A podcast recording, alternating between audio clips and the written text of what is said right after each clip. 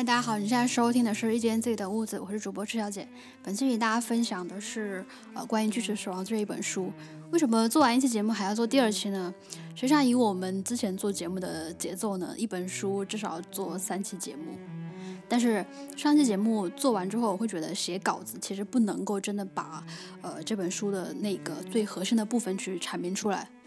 所以我更想要是结合我们自身的经历，还有。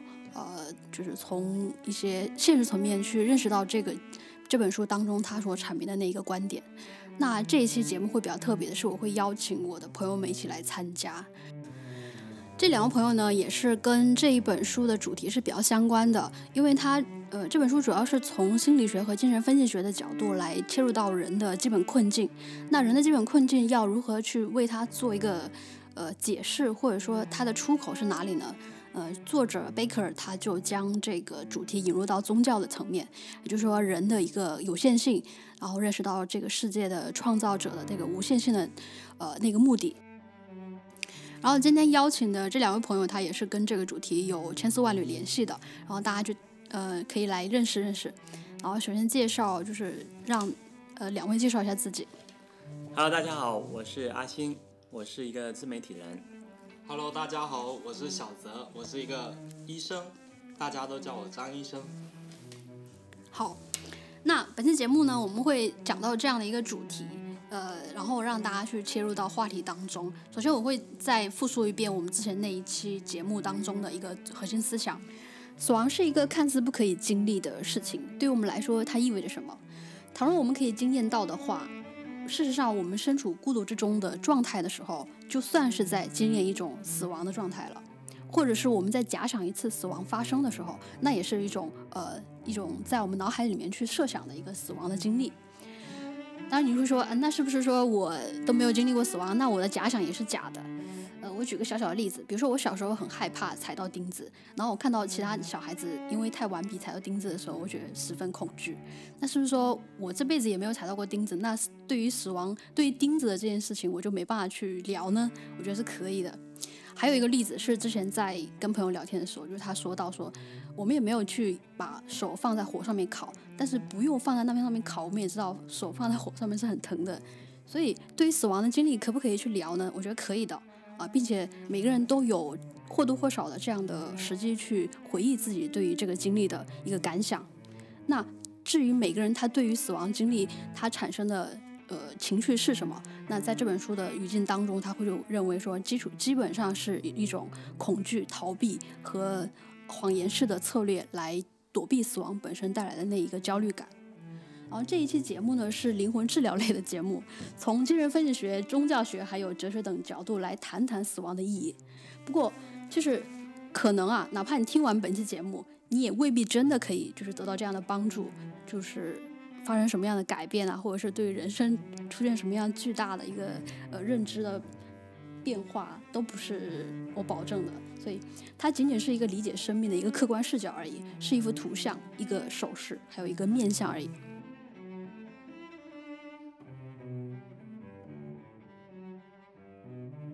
所以大家大可去带着这样一个心态来听这期节目，就是我们可能可以提供的是一个你呃认面对呃死亡，但是这个也不是说生命的结束啊，不是那个物质性的事，是符号性的死，是看待事物的一个角度，可能可以有新的一个视角。好，我们马上开始。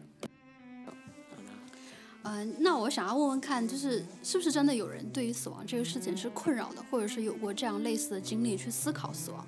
我想要了解。就是大家对于死亡这个主题有过一个什么样的切身的感受？呃，我对这个话题其实还是蛮有深有感触的，因为我为什么要成为一个医生？是因为我十岁那年出了一次车祸，我觉得我有体会到这种死亡的感觉。那时候十年前吧，我十岁，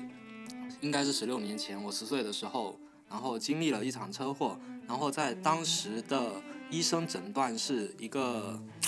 小脑受损很严重嘛，然后整个人就是昏迷了十二天之久。那医生跟父跟我父母亲他讲是说，你们趁着年轻赶紧再生一个小孩吧，这个小孩肯定不行了。他们就医生就下这样一个诊断，然后有人就问我，说你那昏迷的十二天，你到底在哪里？你的，他们没虽然没有提提到灵魂这样一个概念，也没有提到一个什么概念，但是我觉得，我虽然这十二天身体是昏迷的，但是我觉得我的意识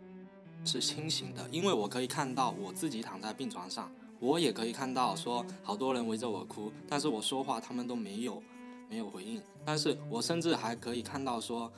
病房之上的天空是非常的蓝的，并且我还看到说天空中飞过了一一架飞机，对，这真真的是我的一个真实经历。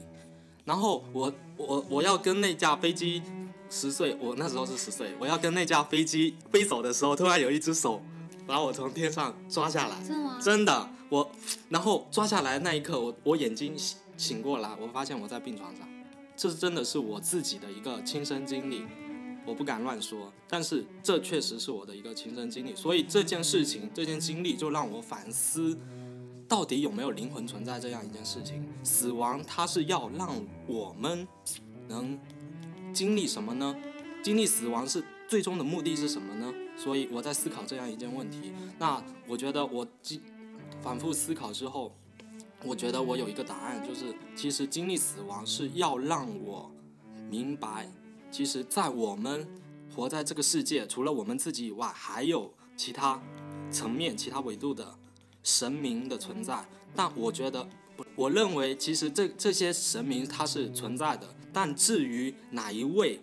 是哪一位是真正的神，这有待于我们考究的。但我通过这样一件事情，有很多，因为我本身是。一个信主的人，所以我身边的朋友们都告诉我，你这样经历的一件事情，它其实是上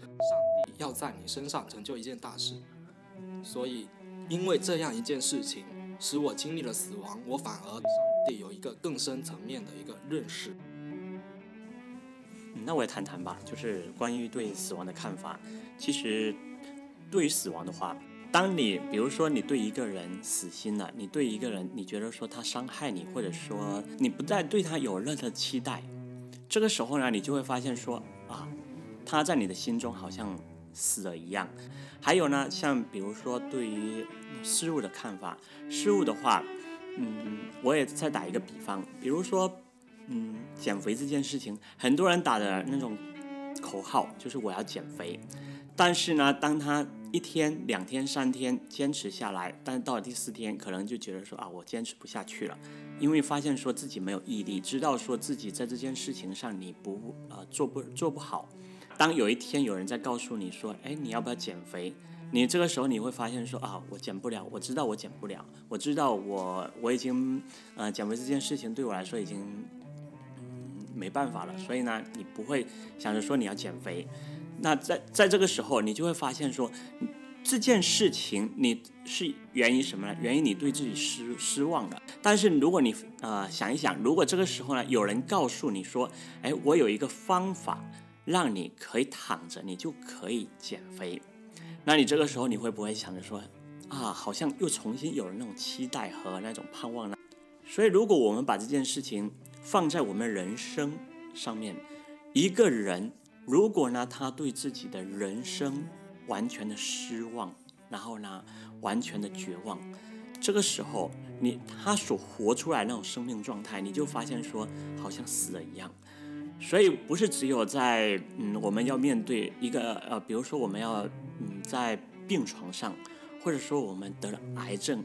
啊终啊终于开始要去面对死亡这个问题的时候，才会真正的去面对死亡。我们在生活当中，当我们不断在经历这种绝望的时候，对人、对事、对我们的人生产生了失望、绝望的时候，你这个时候所带来的，你就会发现说，死亡的那种阴霾就会围绕着你。哎，你刚刚讲到一个点是很有趣的，就是当我们。应对一件事情，我们不知道是怎么办的时候，我们会归为归为说我们自己的毅力不够。我这边有一个经历，是我朋友他想要减肥，但这件事情一直在埋在他心里面很长时间。直到他当了妈妈，生完小孩之后呢，他终于有了一个偶像，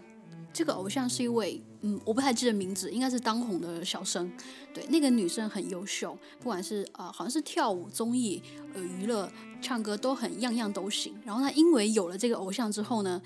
她真的改变很多哦。她瞬间减了十斤，每天吃一个清餐。对，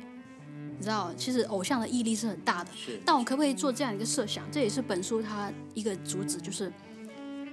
嗯，那个偶像是不是完完全全超出了你对他的本来的想象？我们都知道这些呃明星，他们有自己的经纪公司，还有自己的呃呃就是人设，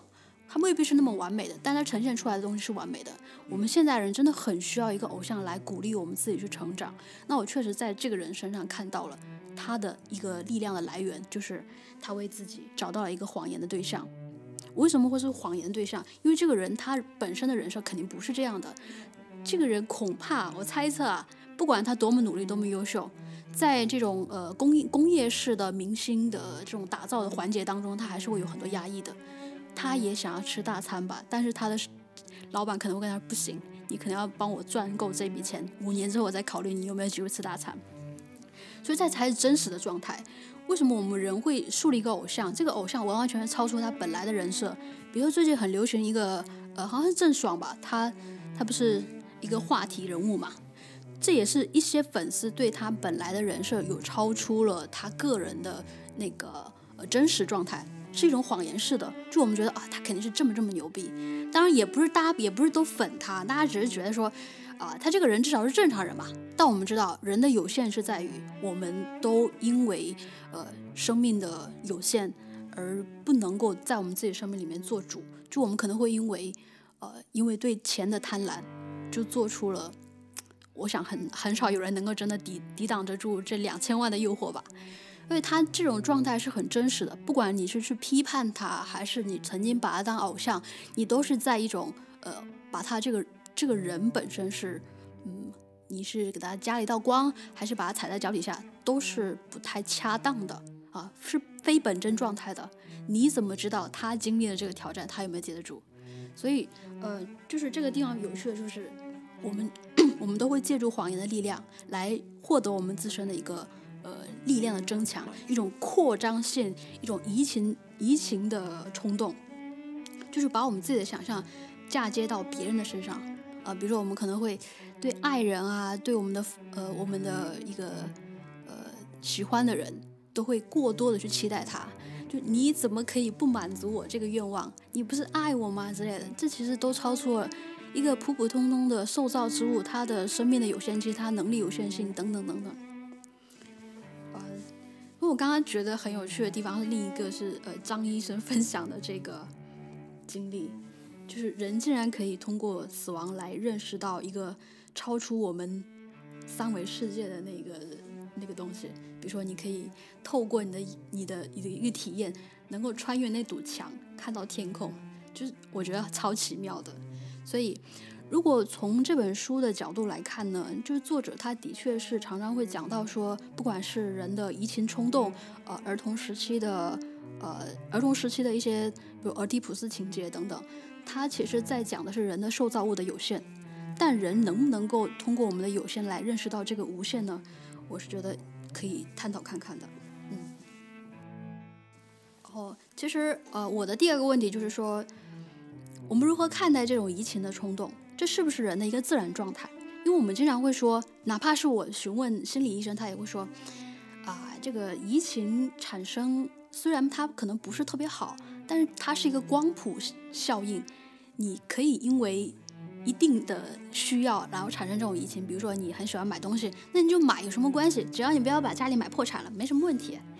那是不是真的没问题？或者说这是一种无害的状态？它是一种自然的状态吗？我特别想要去探讨探讨。其实对于移情这个观点，我对这这个问题的一个分析，它是可能。人这个人他本身本身不能达到某一个状态，但是因为他有一个精神，精神就是他内心里面有一个精神寄托，然后有因为有这个精神寄托，促使他能达到他以前不能达到的某一种状态或某一个高度。我对这个问题的理解是这样的，但是目前这个问题就涉及到一个世界观的问题，我们就拿一个现代现代城城市的打工人啊，不要说打工人，可以打工人，对就是上班族、上班一族来说，上班族其实他们有他们自己的偶像，他们自己的偶像，他们的偶像可能是我，可能是金钱，我要挣更多的钱，我来供养我的家庭，我要供养我的孩子，我要供得起我自己的房子，供得起我自己的车子，所以这些他是一个偶像，所以就促使了他要拼命的去挣钱，挣钱。还有的人，他的移情是什么呢？他的偶像是什么呢？可能他的娱乐，我我活着活年轻就要造，年轻青春不留白，我我就是要挥霍我的青春，老来了我就没有了，所以他的偶像就是我的青春。还有老年中年人的偶像是什么？中年人的偶像可能是自己的孩子，我的孩子要上好的学校，我的孩子要上大学，怎样？我要孩我的孩子要出人头地，我的孩子要望我要望子成龙，望女成凤。对，所以这会成为他们的偶像，他们活下去的一个意义所在。还有老年人，他的偶像是什么？对，老年人，老年人，老年人可能他活了大半辈子，但是其实我我能，我觉得如果我们去观察古代历史的话，其实每一个皇帝他的老年都在寻求一件事情，就是我要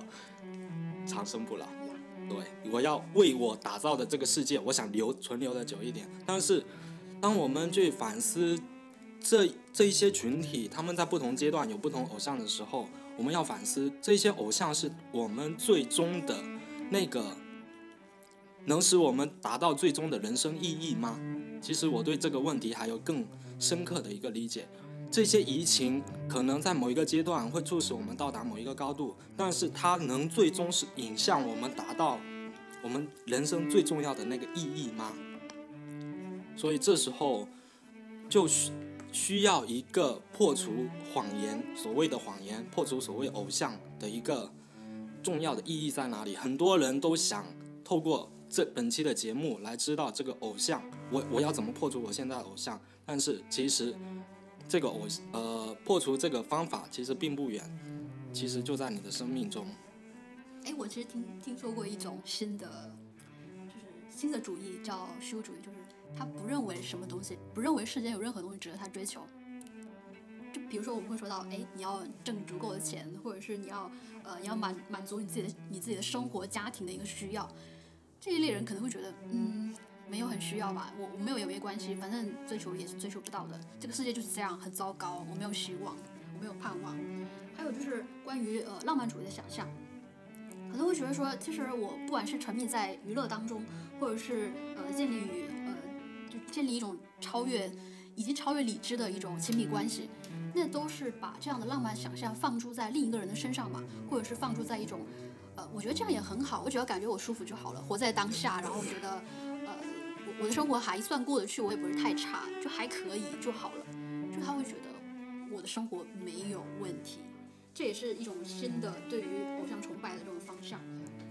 我我认为这个虚无主义，你你口中的虚无主义，我可以举一个例子。我们拿印度人来说，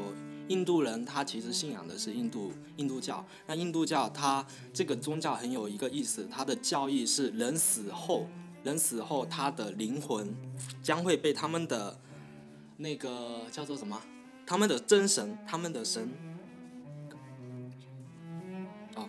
，OK，他们的神，然后吸收他们的人格，不，他们现在这个存在这个世界的这个人格会被他们的神吸收，所以他们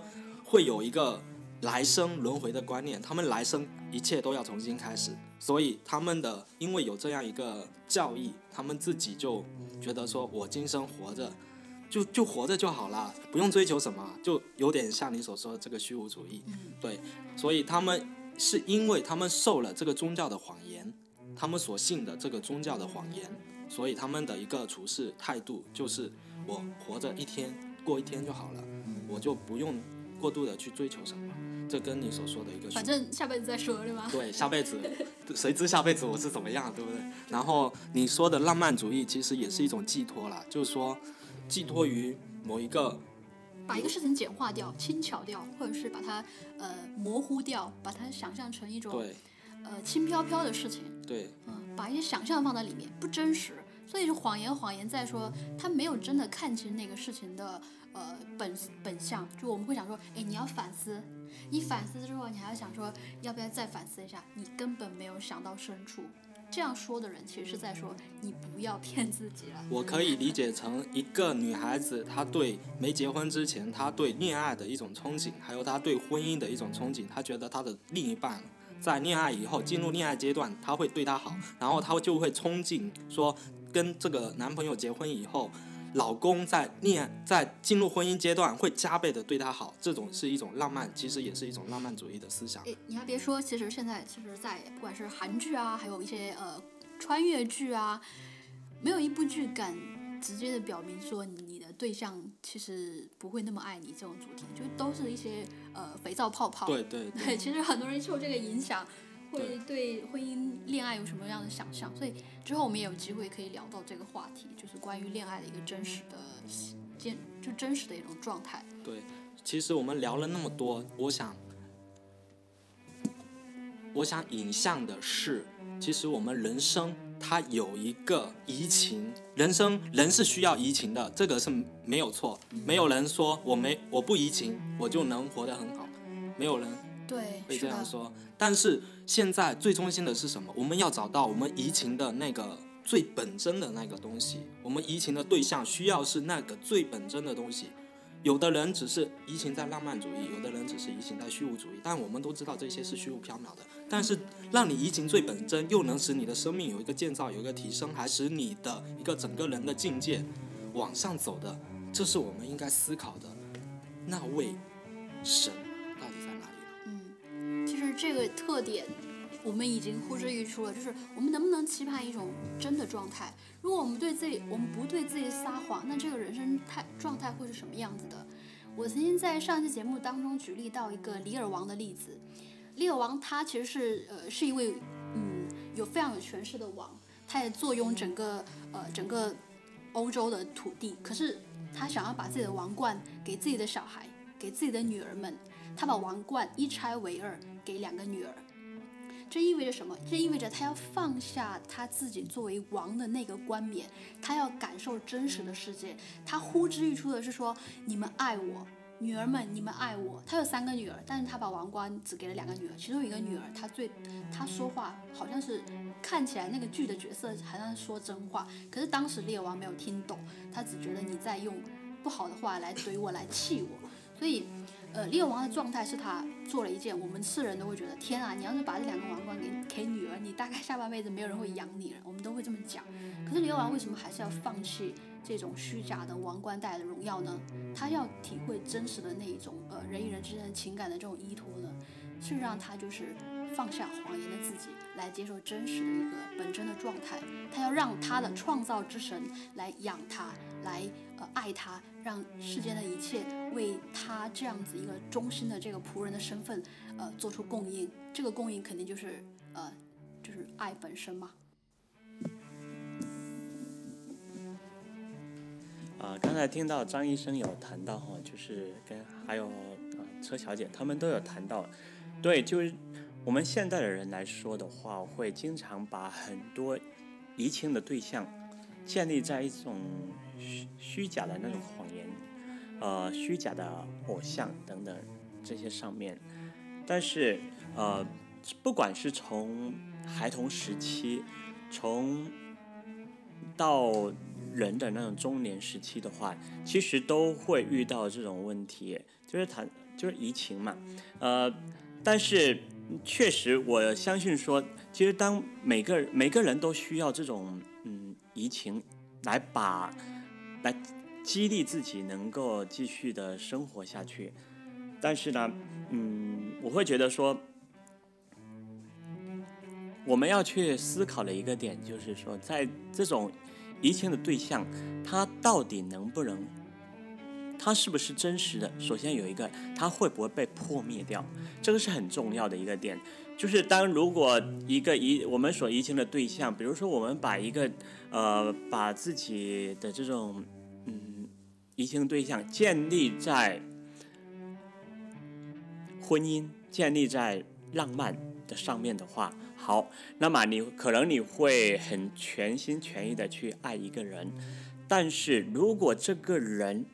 他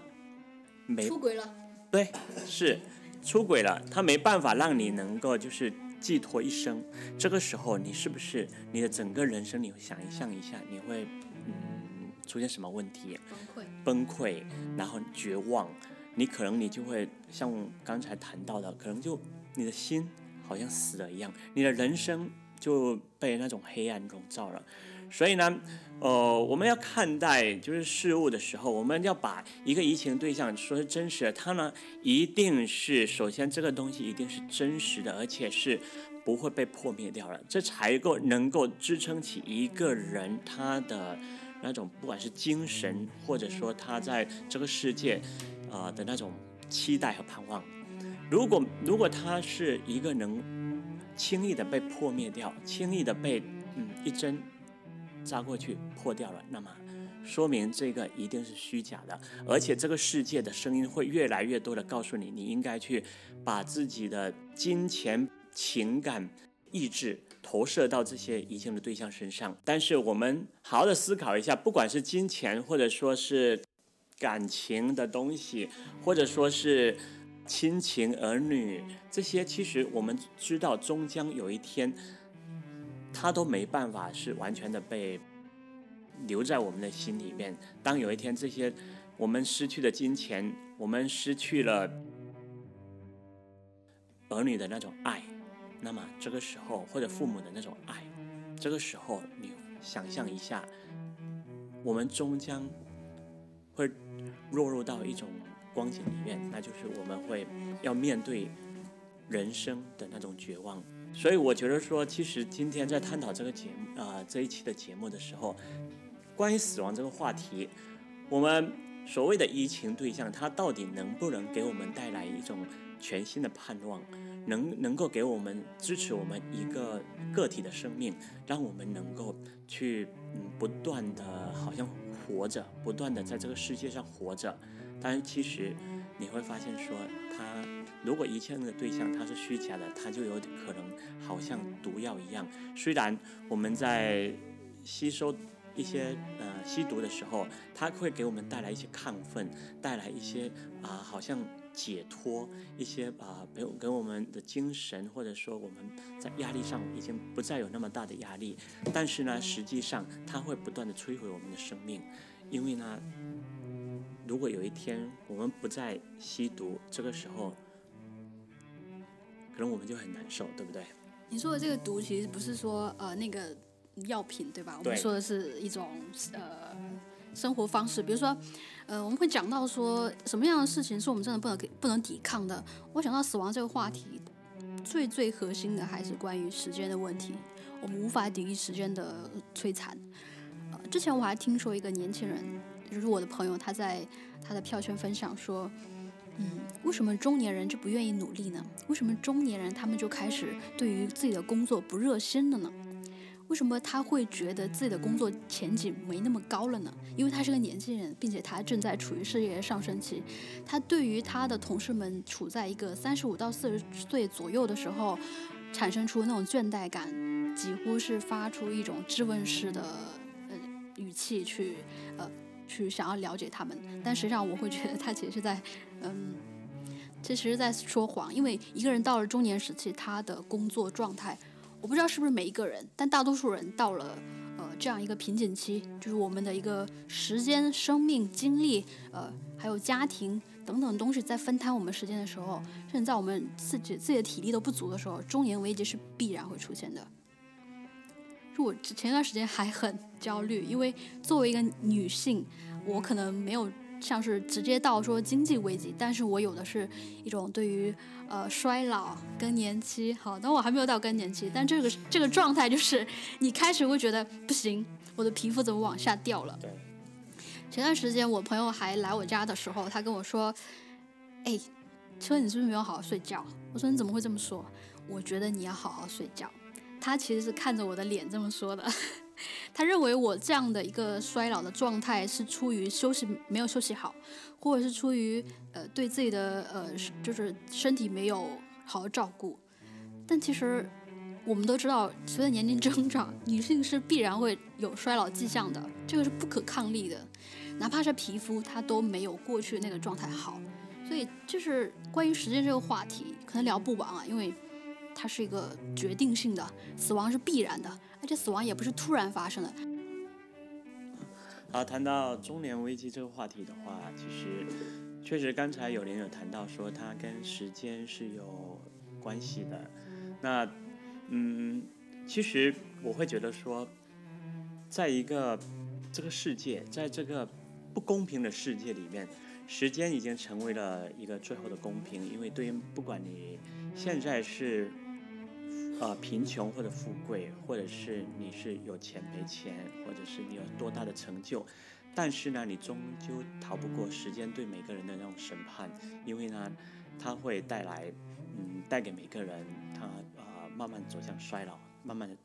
啊走向死亡。是竞争力。是，那么。嗯，所以呢，我现在想先问友林一个问题啊，就是，呃，当你认为，当你开始有一些危机的时候，然后你会不会开始做很多很多的保养？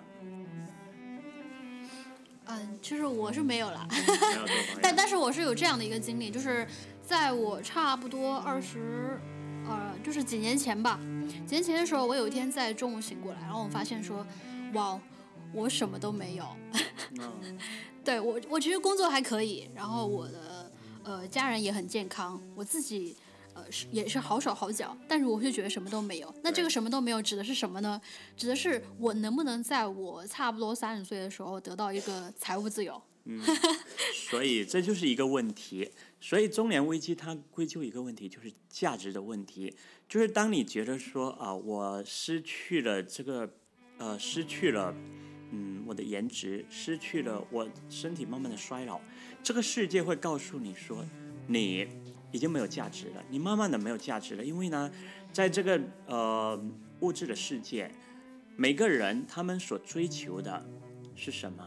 是只有你年轻，你才有市场，才有价值。那么当你慢慢慢慢的不再年轻，这个时候。社会或者说你身边、你的文化都会告诉你，你已经被淘汰了。那所以慢慢的话，我们就会产生这种危机，想要不断的去保持自己的嗯容颜，保持自己的颜值，会用很多医学的手段来告诉呃来保持自己的年轻。所以呢，现在为什么这么多的医学美容？然后呢，各种广告都在告诉你说，啊，没关系，虽然你老了，但是呢，嗯，我可以一刀解决你的那种衰老的问题，让你重新回到年轻的状态。所以呢，这个就是，嗯，这个世界会告诉你的一种谎言，因为呢，你终究逃不过一个问题，就是时间的审判。慢慢的，虽然你的容颜可能恢复，但是呢，你身体的机能。你年龄慢慢的要走向死亡，慢慢的要走向呃退化，身体的退化，这个就是这个世界它没办法解决你的问题。所以呢，我们今天我们在面对这种呃价值的时候，我们的价值建立在哪里？如果我们还是建立在一些会改变，会。呃，出现它不可抗力的问题的时候，那么这也是一个，就是我们的价值，我们就会把它当成是我们的移情对象。我们认为什么是有价值的，我们就移情到他身上。就是刚才我们不是谈到了关于移情的问题吗？所以呢，现在的话就是谈到价值的问题的时候，就会啊来嗯看到底什么才是真正有价值的东西。那么我们嗯，如果这个价值的东西它不是一个。呃，超自然或者说呃超越物质的存在的话，那么它一定会改变的，也一定会让你出现，让你呃感觉自己好像已经没有价值了。因为呢，当他失去了，当他已经不在了，那么这个时候，也就是这个价值失去了意义的时候。所以，呃，这就是我认为的，呃，中年危机，它就是一个人生价值的。一个问题，它也跟死亡是有啊、一定的关系。对，就是你还别说，其实我觉得普通人是有自己很多的价价值所在的。比如说，我会呃很喜欢一种嗯经济的安慰，这个应该财务自由吧，吧对对每个人都有这样的幻想，我也有。或者是你有没有你有没有产生过这样的一个情绪，就是你有恋物癖？我的朋友他很喜欢收集相机，他家里面到处都是相机，还有还有你可能会觉得啊相机怎么样？那艺术品呢？收集艺术品呢？还有收集呃那些呃绝版书籍啊等等等等，反正他就要用物品来填充自己呃身体里面本来缺乏那个东西啊，对对对。对对，就因为人都需要一种把自己的情绪扩张或者是延续在某一个东西上面，不管是爱人、呃小孩，还有自己的家庭关系和工作，还有自己的呃一个职业爱好等等等等，这些都是在一个人的自然状态里面产生的对。我们能够说他们这些都嗯不好。不恰当，或者是你别对自己撒谎了。其实你这些东西都可朽。OK，我承认你的黑胶唱片可以呃一百年不坏，但是之后之后呢，它对你来说意味着什么？我只能说那张唱片的主人、那个发行商、那一个歌手啊，他获得自身的意义和价值。但是你把他的唱片收藏起来，他从一千块卖到十万块，这对你来说意味着什么？哦，你可能会说我不卖，我就是收藏，这是我的兴趣。我觉得兴趣是没有问题的，但我知道有一种叫做迷狂、迷狂的兴趣，恋物癖啊。所以其实这本书当中讲到说，人的恋物癖跟嗯恋尸癖是差不多的道理。其实我对恋物癖有一个看法，就是其实你刚才有提到说恋物癖它是为了满足心中的一个空白，那其实你从另一个角度来看，人为什么人这个心中空白是他出生出来就有的吗？还是他后来长大的过程中才形成了这一个空白呢？这是我们应该要思考的一个问题。这个有趣的地方就是，你你知道为什么恋物癖这个事情它很难被克服吗？一方面是你的呃物品本身它是有自己的一个意义性的啊、不管它是一个艺术品还是它是呃一个布娃娃，它都有它个人的移情的那个那个情绪投注在里边啊。但嗯不一样的是，当它超出了这个物品本来的意义的时候，就人会赋予它各种意义嘛。比如我收集一大堆布娃娃，我会说，哎，这些都是我的 family，啊，这些都是我的重重要的我人生的一个一个价值。那我想要拆解出来这些物品当中的一个特质，我不知道大家有没有注意到，就是这些物品都有一个不变的特性，就好像我们会说啊、我们的 God 是不变的，其实他们的 God 也是不变的，他们的娃娃、他们的嗯、他们的唱片、他们的相机，很多时候至少是可以保存超过他自己的生命的。人至少要拥有拥有东西能够超越自己的生命嘛，对吧？比如说我会喜欢黄金，我可能会，如果我有能力的话，我会在家里囤一些永远都不会坏掉的东西，而不是囤一个苹果，或者是囤一个，嗯、也也是两年之内可能就坏掉的东西，不太会，这种就不算恋物癖了，就可能都不够格了，你知道吗？嗯，其实听你刚才在说的时候，比如说你收集娃娃，这个时候如果我把你的娃娃给剪掉的时候，你会产生什么样的情绪？对，这个地方就是有趣了。人都希望有一个不变的东西来延续意义存在的那个延续啊，比如说物品好了，但是它也是一种谎言式，因为它只要在这个物品它有一天啊，有一天火灾了啊，基本上就不在了嘛。那你真的会觉得他对物品是是出于恋慕的情绪吗？我可以再继续拆解，它不是对物品有恋慕，而是对于物品后面所代表的那个文化有恋慕之情。当然了，这个文化你认不认可，它小不小众，或者是它呃它有没有意义，这个是他自己说了算的。所以这一种，或者是他那个群体说了算的，这种这种特质是在于，他可以有一小部分人认可他的观点，但是我们所寻求的是什么？当死亡在我们画画这个语境当中出现的时候，我们在谈论的不是一小部分的事情，我们谈论的是所有人都要面对的一个问题。所以我才会觉得这个话题是尤其值得讨论的。嗯，就如果你想要拥有一个很窄的你的小世界，没问题。但是当你要应对一个全呃所有的人类都有的一个困境的时候，是不是可以思考有一些其他的解答方式，呃，来代替你原来的那个谎言式的人生，或者是那个呃，就是不真的那个人生的态度？嗯就比如恋物癖啊，或者是移情啊，还有呃英雄主义啊、功利主义啊、虚无主义啊等等等等，你经不住考验的东西，我我就可以以一个角度来透析它啊，讨论它。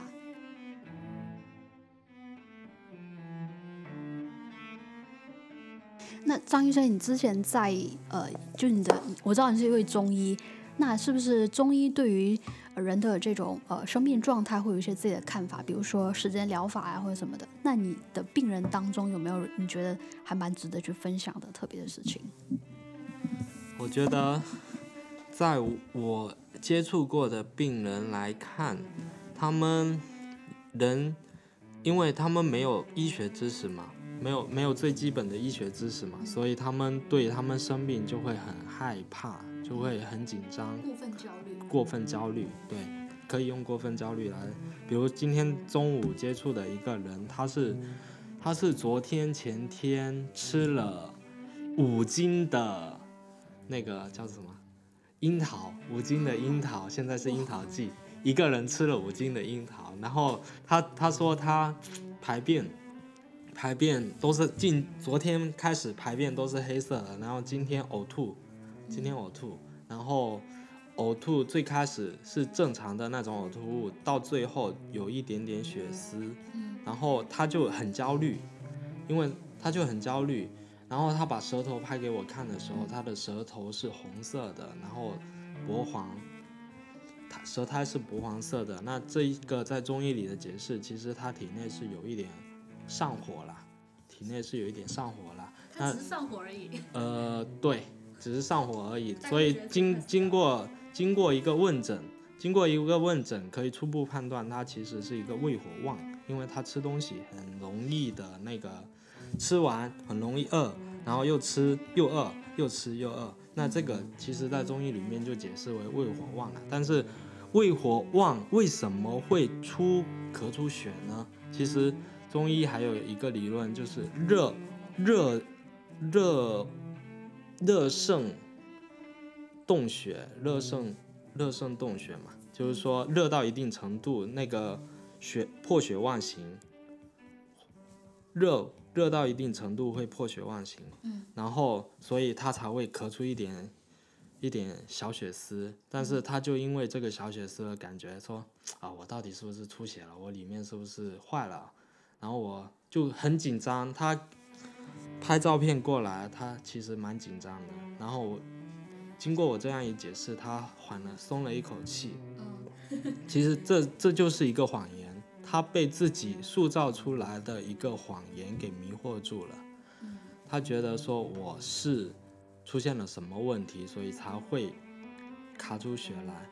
他先入为主的设立了一个谎言。那在面对这样的一个人的基本处境的时候，就是不管是呃死亡还是时间给我们带来的一种呃无法无可无可逆反的不可逆的这种生命状态的时候，我们怎么来应对这样的焦虑？我承认每个人都有这样的焦虑存在，就是我们不可能通过我们自身的力量来抵抗命运的安排。我们处在一种现实处境当中，这个现实处境就是我们的生命必然会因为呃。经历，因为呃自己的能呃就个人的有限的能力，或者是呃就很现实层面的呃事情而产生变化。那你可以想象说，世界上有一种人，他不受到这些世俗事情的影响。那你大概也在假设说，他有无限多的一个精力和无限多的财宝。那这样的人其实也是不存在的，对吧？这个呃最近的例子就是有一位刚刚下台呃下台的总统。嗯，他就是一个活生生的例子。那即便是像呃帝王这样的人物，他也要面临自己的一个生呃生命的一个改变。那我们为什么不会不值得去思考说我们的生命如果改变，我们要如何去应对它呢？在这里，我还可以再举一下上一期我们的例子，就是呃关于嗯李尔王还有呃鲁滨逊的例子。鲁滨逊他其实，在因为意外的事情，诶，我们人生当中很经常有意外，对不对？如果意外在我们身上发生的时候，我们是不是生命会有被迫改变？比如说像鲁滨逊，他突然掉到一座孤岛，你可能会觉得，哎，我才不会掉到孤岛。可是你不可否认的是，你的生命会有孤独的时候。你在经历孤独的时候，确实是生命的一个呃一种死亡的状态的一种模拟啊。你可以这么去想象它。至少我是很害怕，呃，这种完完全全处在一个人的状态。我一定会打开一本书去看它，我无法静坐，无法去呃不去思考任何东西，然后去陷在孤独的环境当中。那我们去想象说，像鲁滨逊这样的呃一个人物，他掉在一个孤岛上，他会如何去应对他的生活？那我给他总结的一个呃说法就是，他是一种活出来的希望啊。他当时去建造了很多的城堡啊，让自己获得安全感，因为他发现了这个岛上不仅仅只有他一个人，还有一个威胁他的存在。过去他可能对抗是孤独，后来他希望有一个人可以陪伴他，但真的有一个人出现的时候，他开始进行一个对抗啊，他希望自己是安全的，就是这很像是我们处在都市生活当中，没有什么样的鲁滨逊说没有什么样的生活让他真正感到是安慰的，哪怕处在都市生活当中，那个孤独才是真正的呃不可抵挡的，或者是前所未有的一种孤独处境。这就是城市生活给我们带来的一个变化，呃，乡村生活我不知道，但至少我们可以从这个角度来讲。那李尔王他也是在呃过去拥有的一个荣耀，现在放下这个荣耀来感受这这个世界、这个生活、这个自然造物对他这一个人这个受造之物，呃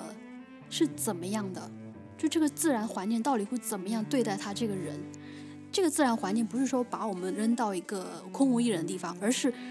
我们可以赤裸的去感受我们身边的人的处境，并且把我们自身的处境暴露在这个环境当中。比如说，我可不可以有一天把工作辞掉？我可不可以呃，就是找一个呃，我可能不那么爱，但是我觉得他看起来还不错的对象，并且我坚定的对所有人说，我可以幸福一辈子。恐怕很难很难有人会敢做这样的决定，因为这是一种。呃，风险的，这是一种极大的风险，并且可能以我们人的有限的能力无法规避它。可是我恰恰要说的是，你是可以尝试去做一些呃暴露自己在危险当中的事情的。比如说，你去过一种无无谎言的真实的人生，有勇气的人生，必须要靠勇气和呃就是上天的赏赐，你才能活下去的。就像李尔王说，他说啊，创造的创造界的女神啊，你要。你要如何来，呃，待我这样的一个仆人？我在你的这个创造之物的这个环境下，我是不是能够真的得到那一份爱？啊，我们也可以问自己的这样一个问题：如果我们无谎言去过我们的人生，我们也不追求功利主义，我们也避免虚无主义，我们甚至希望，呃，自己不去崇拜某一个英雄，不去造自己的偶像，然后面对我们的一个生理变化的时候，我们去接纳它。啊处在一种现实主义的一个角度去看待我们身边的人事物的时候，啊，会是什么样的？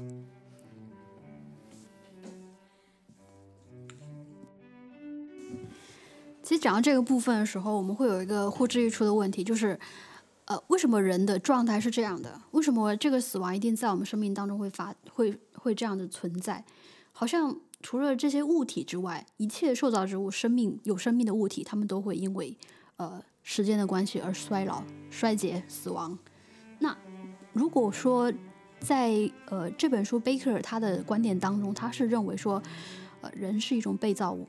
我们天然的就受到死亡这一个呃命令的事实来辖制我们。像我们在节目当中也有聊到说亚当和夏娃那个例子，实际上从呃神造物来说呢，我们可以这样去解释，就是嗯人是不是因为那。就我们把它当做一个比喻啊，我们不是特别认真。就如果因为这个比喻，我们死亡在身体里面做了我们的主，我们确实因为亏缺了神的荣耀，吃了那个上树上的果子，然后我们没有吃那个长生果，然后我们就有了罪性。那这个罪性，也就是死亡，在我们身上做主的时候，我们会做哪一些挣扎呢？实际上，我会认为人类历史以来，呃，就有历史以来，我们都在呃为着我们这样的一个呃人的本性做很多的呃。看似有意义的，其实是绝望的舞蹈。比如说，我们会呃去崇拜崇拜偶像，或者是英雄主义，或者是虚无主义，或者是媚俗的等等等等，这些来尝试去呃忘却那个死亡真的在我们生命里面做的那一个主，或者说忘却死亡本身是来辖制我们的，或者说我们因为死亡的关系，我们会怎么样去呃在我们的呃生活当中去接纳虚假，而不是接纳真实，因为真实是可怖的，真实是。它是必然会发生的，比如说衰老、时间的偶然性，呃，命运的这种呃衰弱，或者是呃到了中年危机的时候，我们无无法通过我们自身的能力去逃脱他的命运的这一种现实主义的处境，这种人的基本处境的困扰，呃，是是很是很实在的处在我们生命当中的。那这个时候，我就要想要思考看看。那既然有从那一个亚当和夏娃的预言当中，死亡真的在我们生命里面做主，那这个这个事情是不是就就决定了，就固化了，我们就没有盼望了？就好像犹太人他们会觉得，呃，他们要通过呃各种各样的仪式来摆脱这一个死亡带来的这种威胁，等等等等。关于怎么活出这种就有勇气的人生的这个看法，就是你如果没办法，呃。就真正的活出一个真正的自己的话，那么你其实你就很难去啊接受你将来可能会死亡的这个问题。那么面对死，我们都知道我们必须要有呃有给我们那种希望和。嗯，我们刚才谈到了，就是很多那一些我们会建立在虚假的那种希望和盼望上面的话，那些确实可能会给我们带来那种阶段性的那种希望，一点点。但是，当它如果不再不再存在的时候，当它我们不再拥有它的时候，那么。可能这个时候我们的希望就会被破灭，所以我们要活出希望的话，首先呢，一定是要啊，这个这个给我们带来希望的一定是超越性，它一定嗯不能只是就是说好存在于物质之间，如果它存在物质之间，它永远一定都可能呃会有被破灭的一天。那么嗯，但是如果它是它一也一定要是，就是是超越性，超越了这个自然，超越了物质的存在。如果没有超越，那么，呃，我们知道我们就会活得非常非常的恐慌，因为我们不知道哪一天我们现在，呃，我自己手上的这些金钱，哪一天突然间我破产了。我现在过得很滋润，但是我一天有一天我破产了，那么我就突然间整个人。嗯，就绝望了。所以呢，我要谈到说，那希望它一定是带来那种超越自然、超越物质的存在。那，嗯，那对于我自己来说，我也谈谈我自己哈，就是，呃，当当然，因为对于我来说，我会，我现在所在做的，我也是在帮帮助别人能够重新的，就是所做的工作，也是在帮助别人能够去。呃，重新面对自己的人生，审视自己的人生，然后，呃，让他可以可以有一些，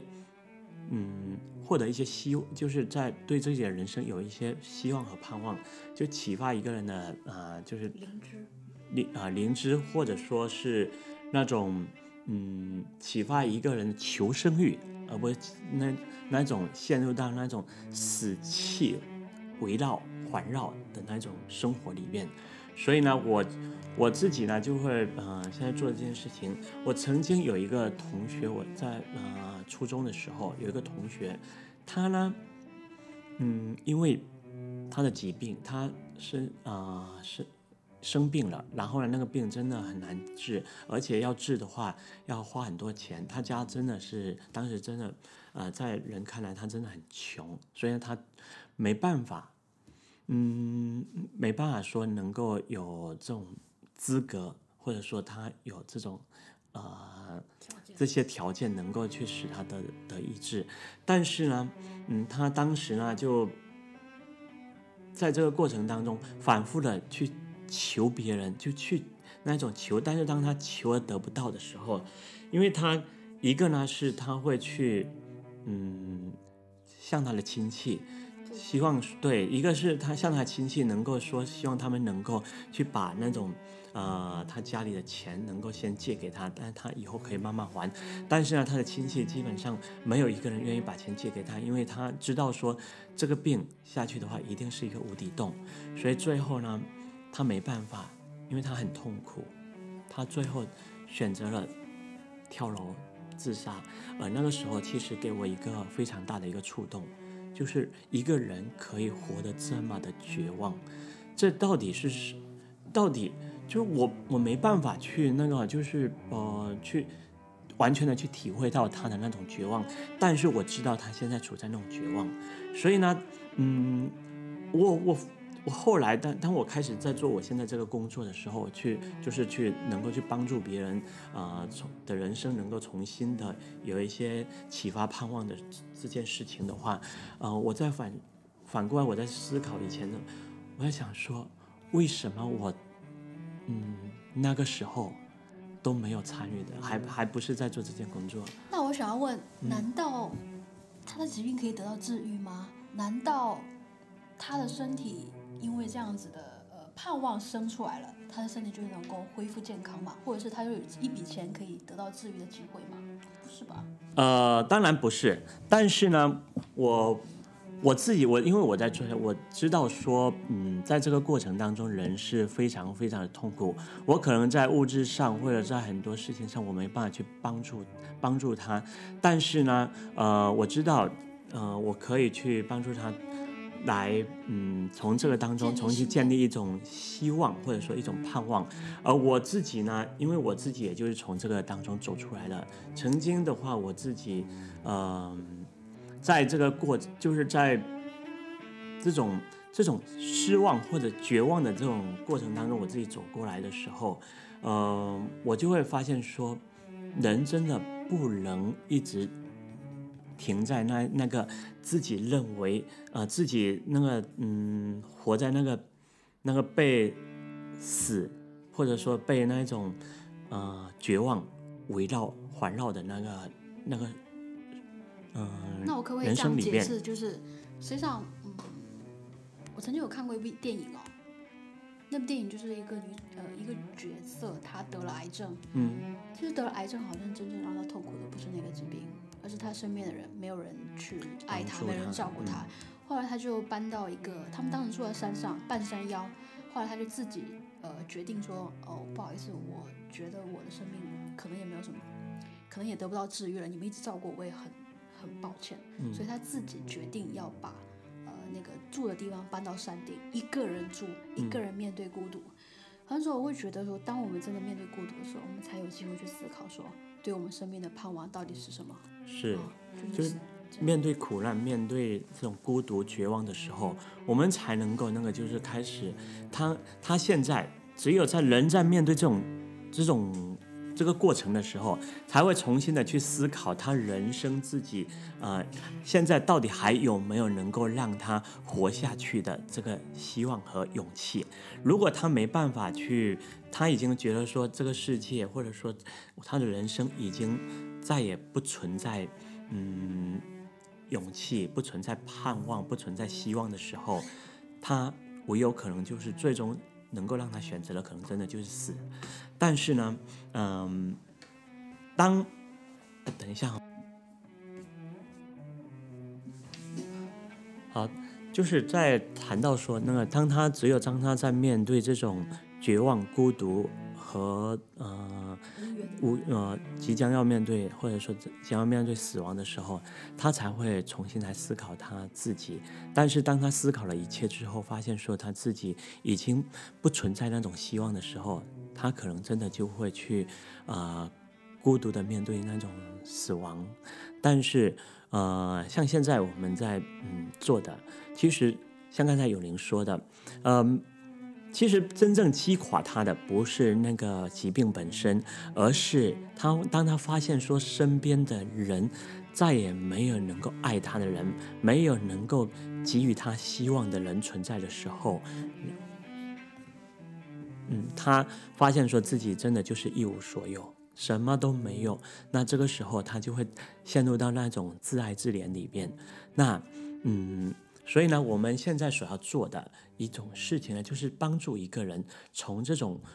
孤独，从这种嗯他自己自认为一无所有的当中，重新来嗯给予他那种爱，给他那种陪伴，让他知道说他活在这个世上的话是有意义，而且是真正的有人去爱他，而且我们知呃我们现在也有。一个很大的一个团队，我们都在做这样子的事情，就是能够去切实的根据每个人不一样，然后去帮助他，呃，给他带来这种希望、这种爱。当然，如果就是觉得说，呃，如果有人真的觉得你是这样子的人，那么我们会愿意去倾听，也愿意去听到，呃，有人来这样子告诉我，那么我们也会愿意去给予更多的去陪伴和那种爱给到他。让他知道说，呃，他的人生不是不是那种嗯一无所有，他是可以很有勇气的去把他现在的人生活出来，真正活得精彩，真正活的是一个有诗意的人生。希望真的可以帮到别人。然后我会想要说一个 ending，就是。就是我在之前读一本叫《一种从英雄崇拜和英雄主义》的书籍里面，呃，认识到的，就是人确实在呃有历史以来，我们有文化有历史以来，我们就对于这样的一个呃创造者有一种向往。那这个创造者的向往呢，在奥丁的那一个呃很蒙昧的那个时期，就有了这样的想法，并且他把他的想法记录下来。那我可以把这里面的一句我觉得很感动的话给说出来。就是他说，一个人所有的责任是征服恐惧，人们必须摆脱恐惧，否则一事无成。一个人不把恐惧踩在脚下，那么他的行为就是奴性的、不真实的，而且是华而不实的。